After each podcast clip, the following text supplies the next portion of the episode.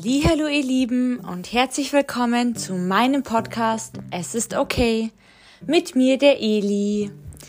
Ja, guten Morgen, guten Mittag, guten Tag ihr lieben Sweeties all, an all meine lieben Podcast-Zuhörer. Heute ist Mittwoch, fast schon Mittag mittags und ähm, ich muss zugeben, vielleicht hört ihr das an meiner Stimme. Ich finde, das hört man immer so schnell. Es tut mir auch echt leid, aber ich ähm, habe leider gerade gar nicht so viel äh, Zeit und heute ist irgendwie ein, bisschen chaotischer Tag. Ich habe eigentlich echt nicht so gut geschlafen. Bin irgendwie fertig, war in der Früh noch in der Stadt beim Einkaufen, habe noch Sachen erledigt, muss jetzt gleich in einer halben Stunde los zum nächsten Arzttermin, weil ich noch ein MRT für meinen Fuß habe.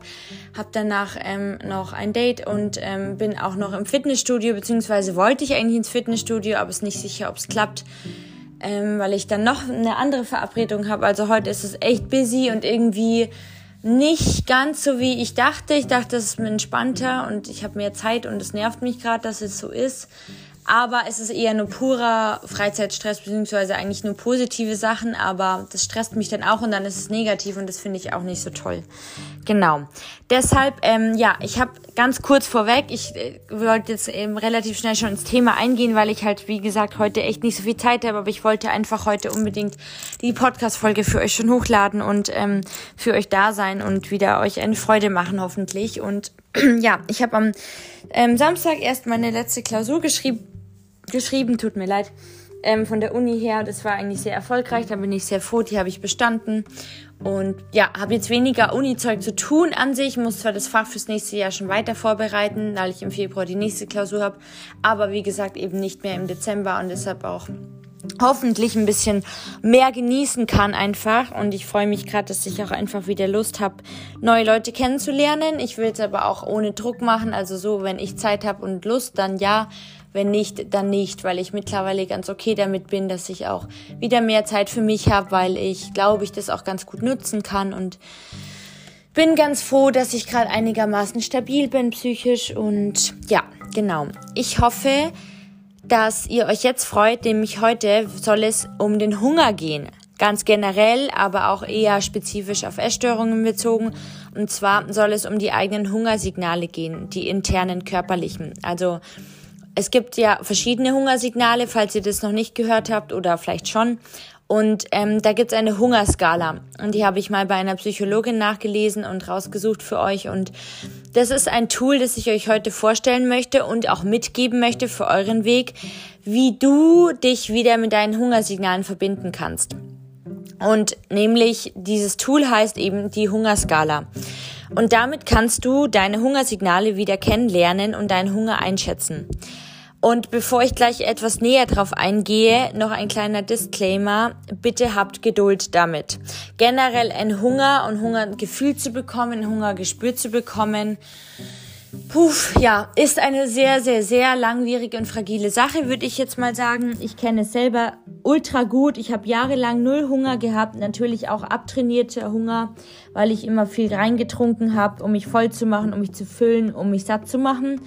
Damals in der Essstörung natürlich extremer. Das war tagelang so, jahrelang so. Dann ist es natürlich kein Wunder, dass dieser Hunger auch irgendwann verschwindet, beziehungsweise einfach die Hungersignale weniger stark spürbar sind im inneren Körper und dadurch ist es immer noch schwieriger, dann sich selber wieder zu spüren und seine, zu seinen Signalen Verbindung zu bekommen. Und das wollte ich euch nur vorab sagen als Disclaimer, dass es jetzt keine äh, ultraschnelle Lösung ist, sondern das ist ein Prozess, aber es ist ein tolles Tool, das ich wirklich ähm, ans Herz legen kann und das euch vielleicht helfen kann.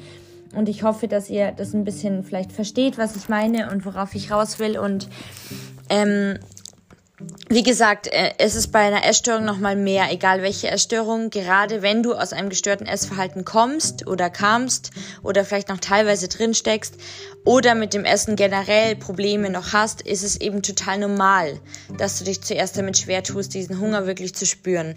Viele wissen auch gar nicht mehr, wie sich der Hunger wirklich anfühlt und ob das ein Hunger ist oder ob sie es verwechseln mit einfach nur Lust oder Langeweile oder aus Frust essen. Das gibt's ja sehr, sehr oft auch. Es gibt viele Gefühlsesser, es gibt Leute, die ähm, ähm, bisschen anders essen. Es gibt so unterschiedliche ähm, Gef ja, ähm, Gespüre, wie es auch Menschen gibt und deshalb ähm, hast du vielleicht auch oder wahrscheinlich, ich mit eingeschlossen, deine Hungersignale jahrelang negativ bewertet oder wolltest diese wahrscheinlich sogar ignorieren oder nicht wahrhaben oder eben unterdrücken und nicht auf sie hören. Und deshalb finde ich, solltest du dir generell diese nötige Zeit deshalb geben. Und es ist auch einfach ein Prozess, wie ich schon gesagt habe, sich wieder mit den eigenen Körpersignalen zu verbinden. Also jetzt zur Hungerskala. Also, die kann dir helfen, deinen Hunger besser kennenzulernen, generell, und die schärft auch dein Bedürfnis für deine eigenen Hungersignale. Wenn du die Hungersignale vor deiner, vor Beginn einer Mahlzeit verwendest, benutzt, um einzuschätzen, wie stark dein Hunger gerade ist, dann ist es am besten. Es gibt dabei kein richtig oder falsch. Das heißt, für jeden von uns fühlt sich eben Hunger, wie ich schon vorhin gesagt habe, anders an. Und ähm, jeder hat auch unterschiedlich äh, Hunger, also zu gewissen anderen Zeiten und der andere hat immer zur gleichen Zeit Hunger. Deshalb generell musst du dich dafür nicht schämen und du musst auch für dich herausfinden, wie sich deine Hungersignale anfühlen und wann und wie oft du eigentlich Hunger hast. Ja, wie gesagt, das funktioniert oft nicht sofort. Das kann ich aus eigener Erfahrung sagen. Das habe ich euch gerade schon erzählt. Und deswegen bitte, bitte bleibt geduldig und neugierig und ähm, schaut, was einfach rauskommt und gebt euch aber bitte nicht auf. Es ist auch ein Prozess und eine Übung. es ist wirklich eine Übung.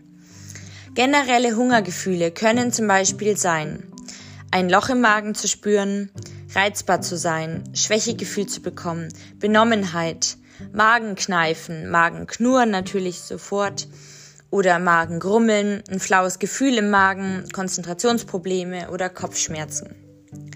Dann komme ich jetzt mal zur Hungerskala und will die euch mal vorstellen. Da geht es um eine Skala mit ähm, den ja, Einheiten, Entschuldigung, beziehungsweise den Stufen von 1 bis 10. Die Stufe 1 ist die erste und die niedrigste. Und ähm, die kann sich ähm, damit, also die kann sich durch Schwindelgefühl zeigen, durch Übelkeit, durch komplett ausgehungert sein oder eine Schwachheit, eine Schwäche zu spüren. Das ist ähm, ja die erste Stufe. Die zweite Stufe ist, wenn du Heißhunger spürst, wenn du reizbar bist, Kopfschmerzen hast, starkes Magenknurren oder Konzentrationsprobleme. Dann bist du bei der Stufe 2 in der Hungerskala. Wenn du bei Stufe 3 bist oder wenn du Hunger und Magenknurren hast, dann bist du bei Stufe 3. Und diese Stufe, also die letzte, die Stufe 3, ist ideal, um eine große ausgewogene Mahlzeit zu essen, weil hier bist du wirklich hungrig. Also bei Stufe 3 ist man wirklich hungrig. Versuch aber zu vermeiden, deinen Hunger noch stärker werden zu lassen, weil man dadurch automatisch schneller und unachtsamer und gehetzter in sich rein ist und zusätzlich Heißhungerattacken triggert. Das heißt, es ist eher kontraproduktiv, wenn du noch länger wartest und dann ja, so viel Hunger hast, dass du alles essen könntest und dann eher überfordert bist sogar. Stufe 4 ist Hunger, kaum körperliche Symptome und das Gefühl, etwas zu essen zu brauchen. Stufe 5 ist weder Hunger noch Sattheit zu spüren. Stufe 6 ist, angenehm, satt und zufrieden zu sein und kein Unwohlsein zu haben. Die siebte Stufe ist, sehr satt zu sein und ein anfangendes Völlegefühl zu bekommen. Also da geht schon langsam ins Gegenteil, dass es eher nicht mehr gut ist. Zu viel ist. Also bei einer 4 bist du leicht hungrig, kannst dir einen Snack gönnen, wenn deine nächste Mahlzeit erst in ein paar Stunden ist. Dass du mal ungefähr so einschätzen kannst, bei welcher Stufe du was tun könntest. Bei der Stufe 5 bis 7 musst du nichts essen, da du dich noch satt und zufrieden fühlst. Bei Stufe 8, also immer höher, bist du schon sehr satt und eigentlich fast unangenehm voll. Das heißt, da isst du bitte nichts. Beziehungsweise versuchst es. Bei Stufe 9 ist es ein starkes, sehr unangenehmes Völlegefühl und Bauchschmerzen. Bei Stufe 10 ist es ein extrem unangenehmes Völlegefühl und starke Bauchschmerzen und vielleicht auch Übelkeit und Schwindel. Deshalb, genau, wenn du dich auf der Skala bei 8 bis 10 dazwischen befindest, dann hast du viel mehr gegessen, als dir gut tut. Das heißt, wenn du schon bei so einer hohen Stufe bist, 10 ist das höchste und du bist bei 8 bis 10, vielleicht sogar auch bei der 7 schon zu viel, dann ist es ein Stoppzeichen, dann ist es ein Signal, dann ist es genug, dann hast du genug gegessen, dann reicht es erstmal für den Moment. Für viele reicht es auch für ein paar Stunden. Zum Beispiel nach einer Essattacke oder Essen aus emotionalen Gründen. Da ist man oft und sehr schnell bei einer Stufe von 8 bis 10.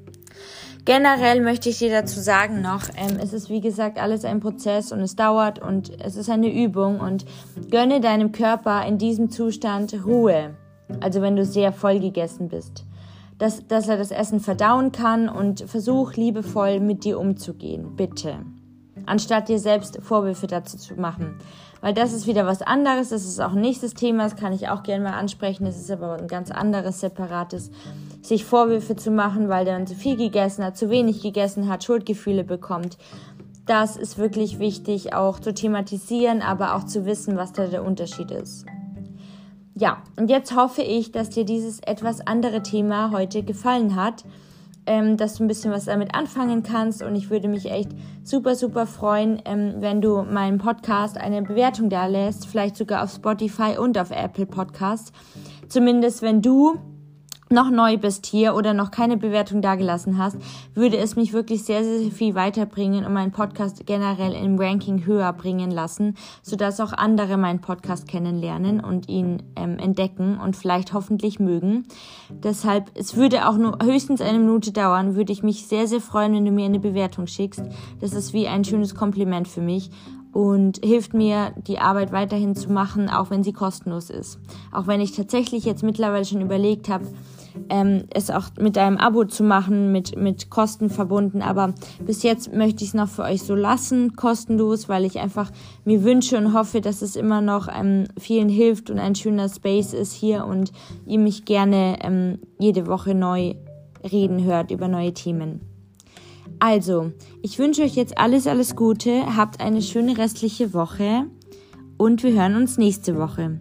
Bis dann, eure Eli.